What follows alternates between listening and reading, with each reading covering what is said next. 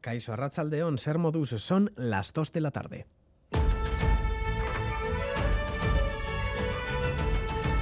Crónica de Euskadi con Lier Puente. Todos los seres humanos nacen libres e iguales en dignidad y derechos, sin distinción alguna de raza, color, sexo, idioma, religión. La trata de personas se ha convertido en la esclavitud del siglo XXI. La tortura es un conjunto de prácticas físico-psíquicas humillantes y degradantes. Hoy se conmemora el, el 74 aniversario de la Declaración Universal de Derechos Humanos con varios actos. Uno de ellos, este que escuchamos en el Parlamento de Navarra, donde han leído los artículos de este importante texto. Ha sido un acto institucional en el que su presidente, Unai Ualde, ha subrayado la necesidad de introducir su cumplimiento en la agenda política de todos los gobiernos. En la búsqueda del desarrollo sostenible, todas las instituciones tenemos tareas pendientes para cumplir con estos derechos. Sin embargo, mientras haya pobreza, exclusión y desigualdad, tendremos mucho que hacer para la mejora de los derechos humanos.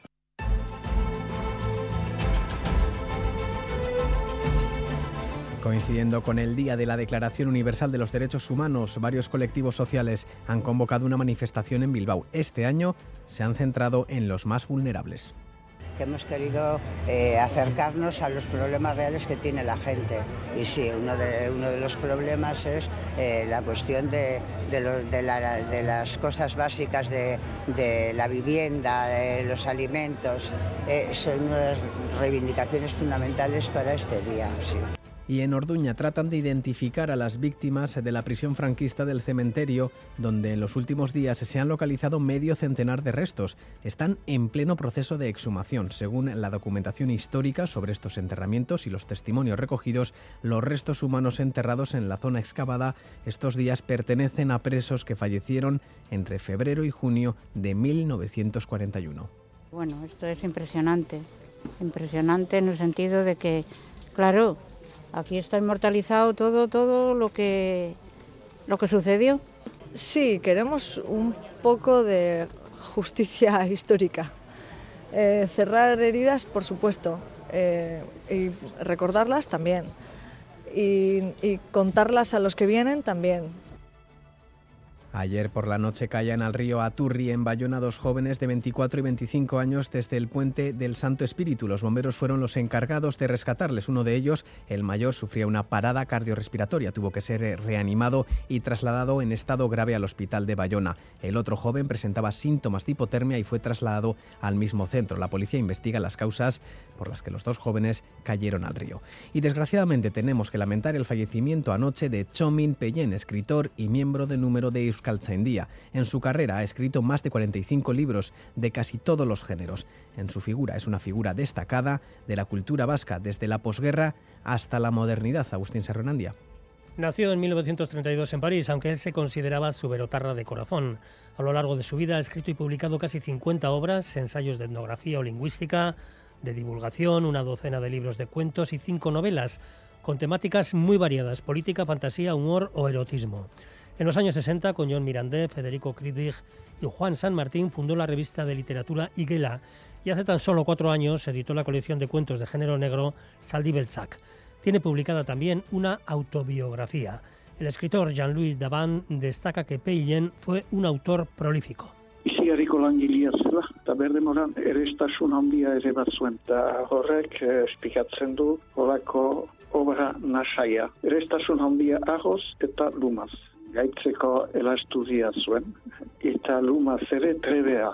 En 2009 recibió el premio Manuel Lecuona de Eusko Ikakskuntza en reconocimiento a toda su obra.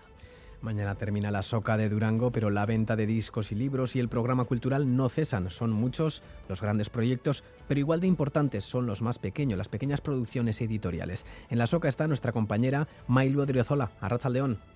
Arrachaldeón, cuarto día de la Durango Coasoca, fin de semana que ha comenzado también con mucha gente aquí en Landacogunea. Gente sí, pero con espacio para poder mirar y consultar los libros y los discos. Los creadores más conocidos continúan con largas colas para conseguir esa foto o esa firma tan deseada. Destaca Pello Reparaz con su proyecto SETAC, uno de los artistas que más gente está congregando en esta feria. También los grupos ETS o Bulego. En el ámbito literario hemos visto, por ejemplo, Arcaiz Cano, Jon Arreche o Toti Martínez de Lecea firmando mucho. Pero en Durango hay de todo y hay libros y discos de creadores que se tienen que autoproducir o comparten espacio en la feria con otros artistas conscientes de la importancia que tiene estar en esta plaza para darse a conocer. Escuchamos a la escritora Elordi García, a la pedagoga y creadora Nerea Mendizábal y a Paule, miembro del grupo Arima, bajo el sello Bomberenea. Etortzen gara autoekoizle moduan elkarte bezala, e, ba, izugarrizko plaza delako Durangoko azoka guretzat ezagutzera emateko gure gure lanak, ez? Ondo, gustora ni lehengo aldiz da olako txoko bat hartzetela neuretzako eta egia esan ba, gustora, disfrutatzen. Gaur guri tokatu zaigu, baina bueno, aurreko egunetan beste taldeak egon dira hemen, orduan bai txandaka eta bueno, pixkat baita bastokatz gozatzen eta jendea ezagutzen. Y continúa la programación cultural aquí en Landaco Gunea y en los espacios eh, Sagugambara, Irudienea o Aochenea. Esta misma tarde Adur Larrea, Anari o José Luis Otamendi presentarán sus trabajos. Se homenajeará al escritor fallecido Iñaki Segurola en el Museo de Durango y como citas musicales destacamos los conciertos de Bengo y Odei que cerrarán la programación esta noche en Plateruena. Es que ricasco Mailu de repasar la actualidad deportiva se encarga nuestro compañero John Zubieta, Racha León. Hola Racha León, la Real Sociedad ha disputado un amistoso ante el Rayo Vallecano después de la renuncia del Anderlecht. Chema Oliden resume este encuentro finalizado en tablas. Adelante, Chema. Arrasal León, en efecto, ha concluido el primero de los dos encuentros amistosos que va a disputar la Real Sociedad antes del retorno a la competición oficial. Hoy el rival es el Rayo Vallecano. Resultado final: Real Sociedad 1, Rayo Vallecano 1. Gol de la Real en el minuto 8 a cargo de Alexander Sorlov, rematando de cabeza un servicio desde la derecha de Alex Sola. Y el empate llegaba en el minuto 27 por mediación de Enteque después de un error de Zubiorre a la hora de atenazar el esférico. Lo noticiable, en cualquier caso, al margen de resultado, es la recaída en su eh, aspecto físico de Carlos Fernández, el sevillano, que no tiene suerte y que 24 minutos después de saltar al terreno de juego, otra vez con problemas en la parte posterior del muslo de la pierna izquierda, tenía que abandonar el terreno de juego de forma prematura. Es que Ricasco y Osasuna está jugando contra el Lorient francés en Palamos. Al descanso se ha llegado con 1-0 para los galos. Esta tarde hablamos del Mundial de Qatar. Marruecos y Portugal buscan el pase a semifinales como Francia e Inglaterra horas después. Además, Croacia y Argentina se clasificaron para esas semifinales y se medirán la semana que viene en un duelo Messi-Modric. En pelota, Joaquín Altuna vuelve a las canchas una vez superada su lesión. El Abrid acoge esta tarde el encuentro que le medirá con Tolosa, a Ezcurdia y Martija dentro del campeonato del mano parejas. Y por último, esta tarde Aldaya y Rizabalaga se enfrentan en Amorebieta en la final del Emacumen Master Cup del 4 y medio. Conozcamos también la previsión meteorológica de Euskalmet de la mano de Jonander Arrillaga, Arraza León. A Racha León. En lo que resta de día, en general va a ser poco probable que llueva. Seguiremos con intervalos nubosos, con más nubes en Vizcaya y Álava y claros más fríos en el este. Lo más destacable esta tarde va a ser el frío y es que las temperaturas seguirán siendo invernales y a últimas horas del día puede helar de nuevo en puntos de Álava y Navarra. Mañana domingo seguiremos con un ambiente frío, las temperaturas no van a cambiar demasiado y de nuevo se pueden dar heladas de madrugada en la mitad sur. Por lo demás, durante gran parte del día el cielo va a estar nuboso y de forma ocasional puede llover algo, sobre todo en Álava y Navarra, pero de caer la lluvia va a ser en general bastante débil. Así que el de mañana será un día nuboso y frío. Reciban un saludo de los compañeros y compañeras de redacción que hacen posible este informativo, también de Jorge Ibáñez y Aitor Rizabalaga desde la parte técnica. Son las 2 y 8 minutos. Comenzamos.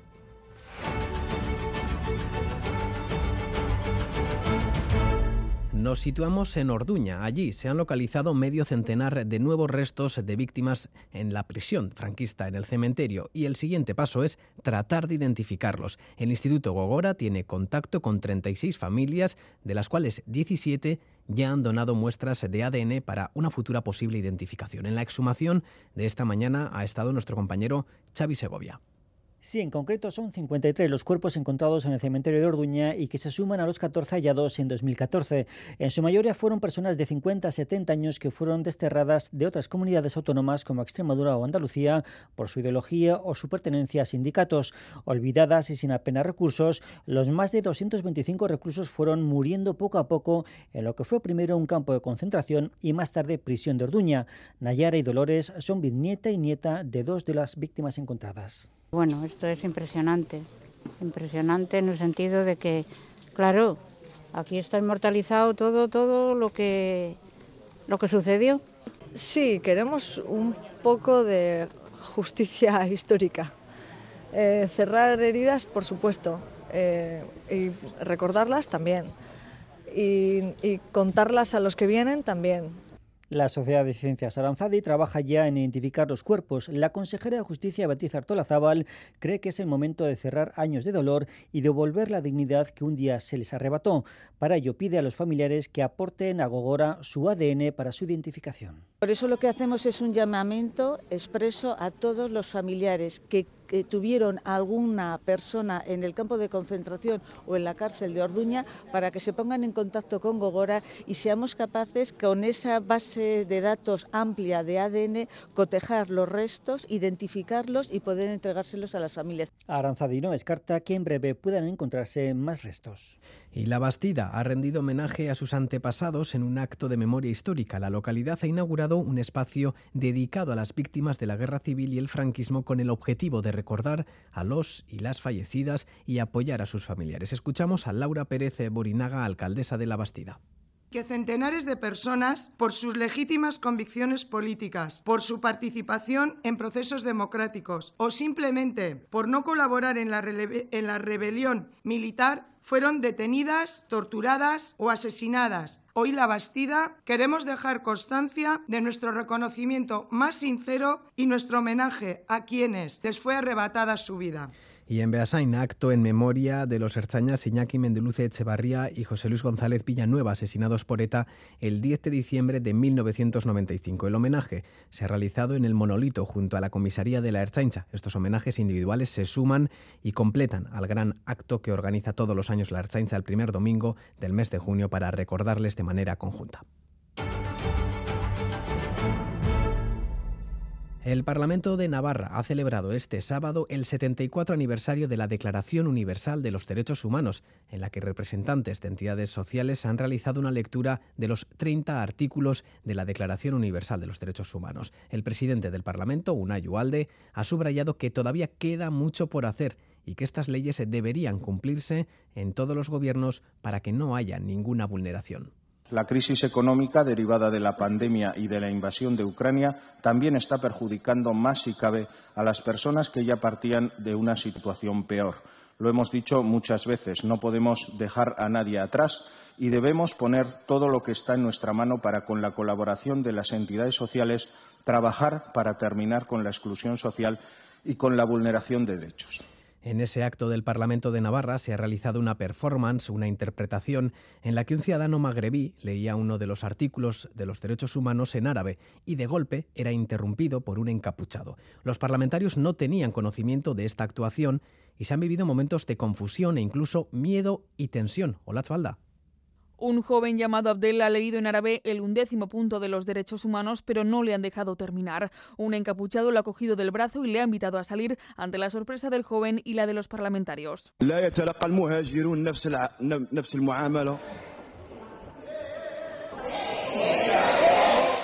Los parlamentarios que no estaban al tanto de la performance han rodeado al encapuchado y le han pedido que deje en paz al joven. Marisa de Simón, parlamentaria de Izquierda Esquerra, la socialista Ima Jurio o el propio presidente del Parlamento, Una Yualde, han acudido en auxilio del joven mientras avisaban a la policía foral. Cuando los agentes de la policía foral se estaban llevando al presunto delincuente, una voz procedente de la megafonía ha calmado todo este tumulto. Lo que ha pasado a, a nuestro compañero Abdel es lo que sucede cada día en las calles de Iruña y de Navarra donde las personas migradas no tienen los mismos Han querido reflejar en el Parlamento la vulneración de derechos que se ve en las calles de Pamplona, aunque en este caso haya sido con actores. Al final todo ha quedado en un susto y se han disculpado. Coincidiendo con el Día de la Declaración Universal de los Derechos Humanos, varios colectivos sociales han convocado una manifestación en Bilbao bajo el lema Levántate por tus derechos. Instan a gobiernos e instituciones a que abandonen su inmovilismo y cumplan de una manera efectiva con los derechos básicos. Junto a los manifestantes ha estado también nuestro compañero Eder Carrero. Sí, decenas de manifestantes han recorrido las calles de Bilbao para reivindicar derechos humanos para todos, convocados por la plataforma Amarres Guisa Escubideak, conformada por 10 colectivos sociales, Onguitorre Refusiatuak, Amnistía Internacional y FECOR, entre otros. Denuncian que tras haber transcurrido 74 años de la Declaración Universal de Derechos Humanos, se incumplen derechos básicos a día de hoy y que en ocasiones, más que derechos, son privilegios. Chelo García Marroquín es portavoz. Eh, problemas habitacionales para la gente eh, que está sin que está en la calle o en exclusión social, los derechos de, las mujeres que también sufren la marginación de una manera mucho más clara que los hombres y en la manifestación gran representación de personas migrantes y frente a la delegación del gobierno vasco han leído un manifiesto conjunto. Señalan el inmovilismo de gobiernos, entre ellos del vasco e instituciones. Este año, además, la reivindicación ha tomado un carácter especial precisamente por la situación excepcional que vive el mundo en cuanto a la situación socioeconómica. Dicen son reivindicaciones que coinciden con la Agenda 2030 ante la falta de derechos y libertades. Reclaman garantizar la igualdad y las vidas libres y dignas en el Día Internacional de los Derechos Humanos. Y otra manifestación en Gasteiz de Echerat, la Asociación de Familiares de Presos de ETA, se han concentrado ante el Palacio de Ajurianea para criticar el bloqueo al acceso a terceros grados a los presos. Piden la eliminación de la excepcionalidad penitenciaria que emplea la Audiencia Nacional y aseguran seguirán trabajando para que acabe este bloqueo al que se someten a los familiares. Aranza Eciolaza, manifestante. La Audiencia Nacional Española mantiene aplicación de una política penitenciaria diferenciada, vulneradora de derechos y exclusivamente punitiva contra nuestros allegados y allegadas. Vamos a continuar el trabajo en favor de los derechos de nuestros familiares presos y presas. Animamos a mirar adelante y a trabajar para conseguir desbloquear, más pronto que tarde, este absurdo bloqueo al que someten a nuestros familiares, que ya hace mucho tiempo han manifestado su respeto a las víctimas y su compromiso con el futuro de este país, con la convivencia y la construcción a la paz definitiva.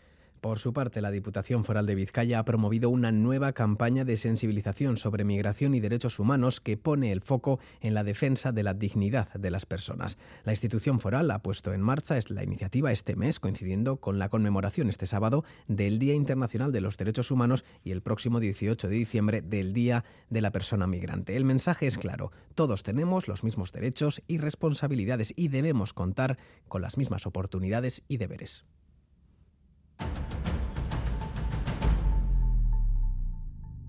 Los ceses la pasada semana de la directora gerente y de la directora médica de la OSI de Donostialdea han provocado un auténtico terremoto entre los profesionales de Osakidecha, con dimisiones y convocatorias de protestas en centros sanitarios, a las que se han sumado también concentraciones de ciudadanos en defensa de la sanidad pública. La consejera de Salud, Cochones Sagardo, y comparecerá a petición propia en el Parlamento Vasco. Ha sido el tema central de nuestro Parlamento en las ondas. Los partidos de la oposición consideran muy grave la situación en Osakidecha y reclaman un cambio de modelo. Agustín Serrenandía. PNV y PS defienden que los ceses de cargos de confianza forman parte de una reorganización de la OSI de Donostialdea que tiene como objetivo mejorar el sistema de salud que quedó tocado a causa de la pandemia. José Antonio Suso, Ecain Rico. A partir de ahí, pues lo que hay que hacer es trabajar en un diálogo permanente y ya se han restituido estas personas que le van a restituir, creo que están trabajando en ello y yo creo que el ruido no es bueno. Que cualquier actuación se hagan con diálogo, con participación de los profesionales, de los trabajadores y de las trabajadoras y además con transparencia. Desde H. Bildu, Miquel Otero denuncia que la situación de deterioro de Osakidecha viene de antes de la pandemia, debido a la actuación incendiaria, dicho, de la dirección, que no busca soluciones la dirección de Osakidecha debe cesar y creemos también que la consejera Sagardui debe decir claramente si respalda o no respalda la gestión que se ha hecho de esta situación y si respalda a la dirección no puede seguir.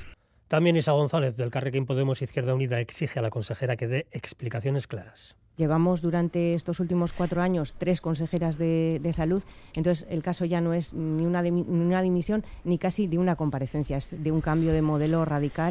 El Partido Popular Ciudadanos pone el acento en las declaraciones del Endacari sobre esta crisis. Carmelo Barrio. Fue muy decepcionante ayer cómo minimizaba la situación con dos ceses pues por, por razones de confianza y sin más. Y desde Vox, Amaya Martínez acusa al gobierno vasco de estar desmantelando la sanidad pública, a la que utiliza, dice, como una herramienta política. El Carrequín Donosti ha presentado una interpelación urgente para que el alcalde de San Sebastián, Eneco Goya, aclare las medidas que piensa adoptar el ayuntamiento para contribuir, dice, a solucionar la grave crisis en la que se haya sumida la OSI de Donostialdea. Además, en el Parlamento de las Ondas también hemos tratado el rechazo a las enmiendas a la totalidad al proyecto presupuestario del Gobierno presentadas por los cuatro grupos de la oposición. No hay, pues, devoluciones de las cuentas que serán aprobadas el próximo día 23 con la mayoría absoluta de los grupos gelzales y socialistas. Escuchamos en este orden a PNV, PSE, EH Bildu, El Carquín, Podemos, y PP Ciudadanos y Vox ha habido la misma voluntad de acuerdo que hubo el año pasado y se llegó a un acuerdo hace dos años. Y encima por las mismas personas porque no hemos cambiado los interlocutores. No hay acuerdo por parte de H. Bildu o tampoco ha habido interés por parte de Carrequín eh, Podemos, pues porque hay unas elecciones municipales a la vuelta de la esquina. Urcullo diciendo que son un acuerdo país y Azpiazu diciendo tenemos mayoría absoluta como para sentarnos a hablar con vosotros antes de presentar los presupuestos estamos. Yo creo que, desde la izquierda estamos planteando unos presupuestos muchísimo más sociales de lo que de lo que está planteando el gobierno en este momento y que eso es lo que nos diferencia. El portazo nos lo ha dado el gobierno, no ha sido no ha sido al revés. Otras veces decíamos que abandonábamos la mesa de negociación, no hemos mantenido hasta el final porque hemos hemos querido ser insistentes hasta el final en relación con el alivio fiscal. Estamos muy cerca de las municipales del próximo año y el gobierno tenía que marcar perfil, así que no le ha quedado otra que hacer uso de su rodillo y rechazar las enmiendas a, a la totalidad de toda la oposición.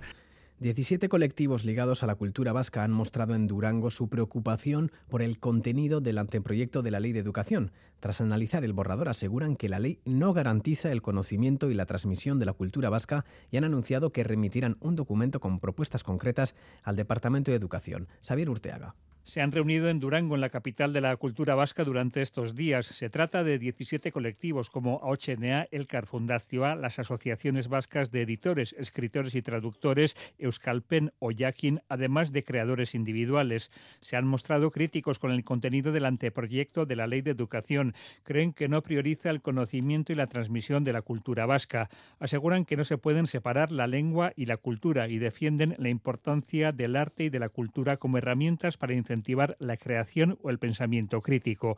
Además, les preocupa que el arte y la cultura vasca no sean uno de los pilares de la ley y que no se mencione la situación diglósica del euskera. Katisha Aguirre, escritora. Eskuntza legearen zirriborroak ez du kokatzen kultur eskuntza edo eskuntza artistikoa funtsezko ardatzat eta jakingaitzat.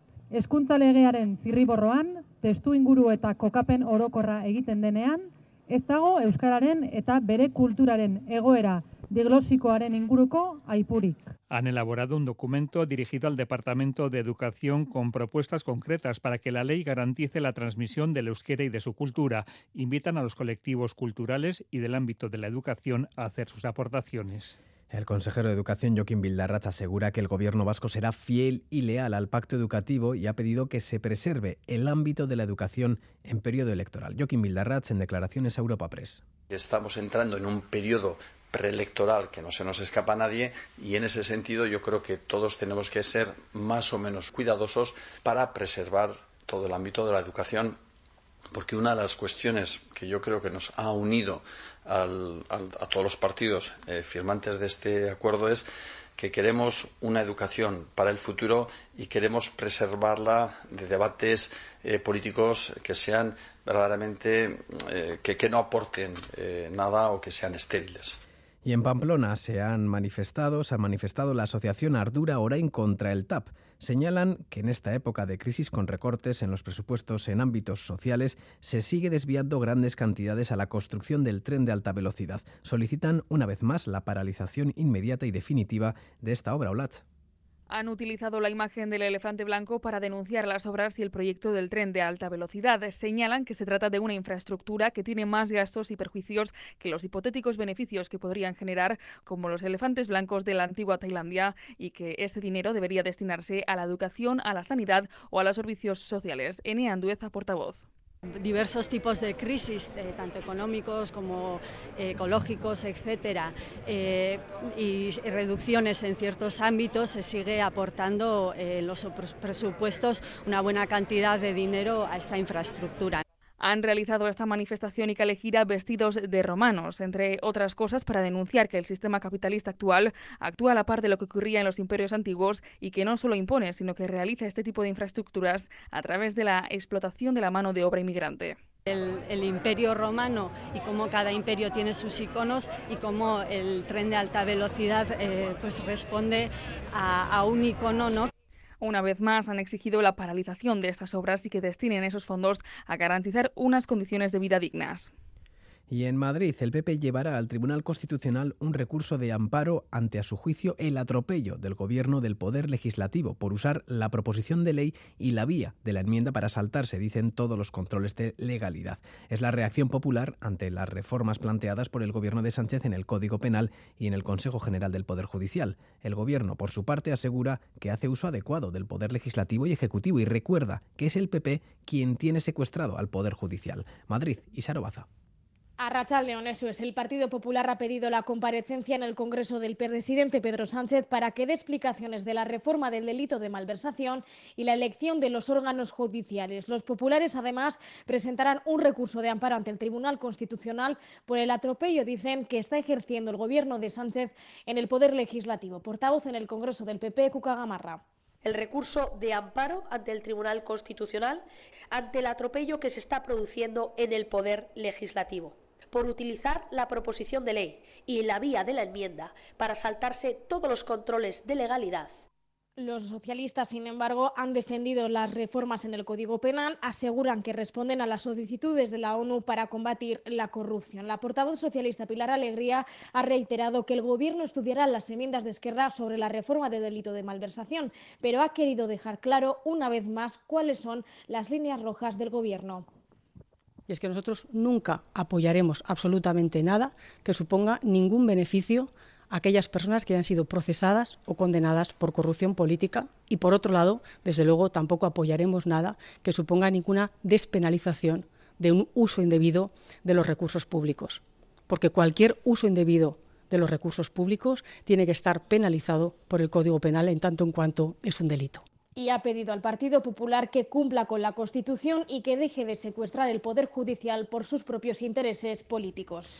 Colectivos y personas LGTBI se han manifestado en diferentes ciudades, entre ellas en Donostia, contra los recortes del PSOE a la ley trans, ya incluidos en el anteproyecto de ley aprobado en el Consejo de Ministros. Denuncian que el PSOE ha decidido mantener la enmienda que plantea que un juez tenga que autorizar el cambio de sexo registral de los menores de 16 años. Escuchamos a Brian, miembro de la Asociación para Personas Trans Adultas Loras, Loratus Lotu.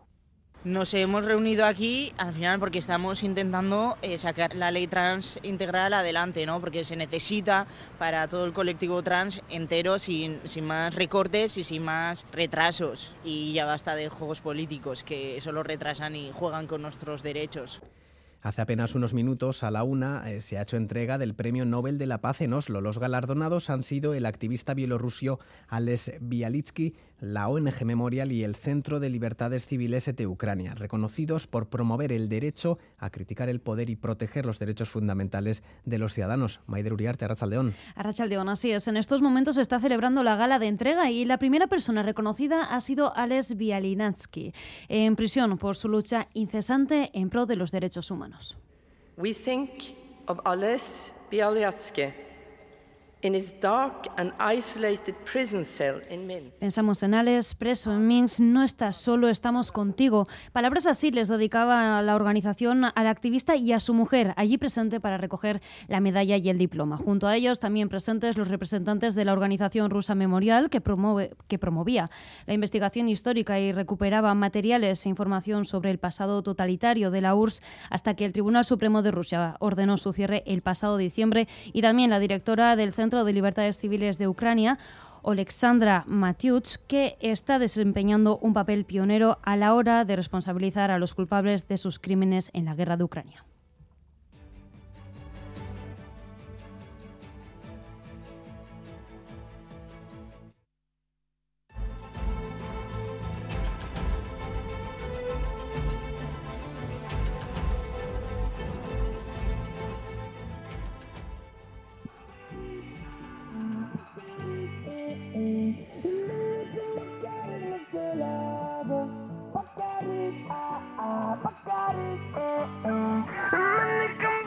Esta tarde Vengo se subirá al escenario de Aochenea a las 8 y 20, palabrando su camino dentro del panorama pop euskaldun con temas que ya superan el medio millón de reproducciones en Spotify como Dembora, así como sus dos anteriores singles Pacarric y Oyu, que sobrepasan los 100.000. Con Visiric, su primer trabajo de larga duración, aúna en ocho canciones diferentes sonidos urbanos en un auténtico viaje vital. Terminamos aquí. Más noticias cada hora, a en punto y en todo momento en itv.eus nos volvemos a escuchar mañana a las 8 de la mañana. Es que recasco soy una retegatic. ¿Dónde están?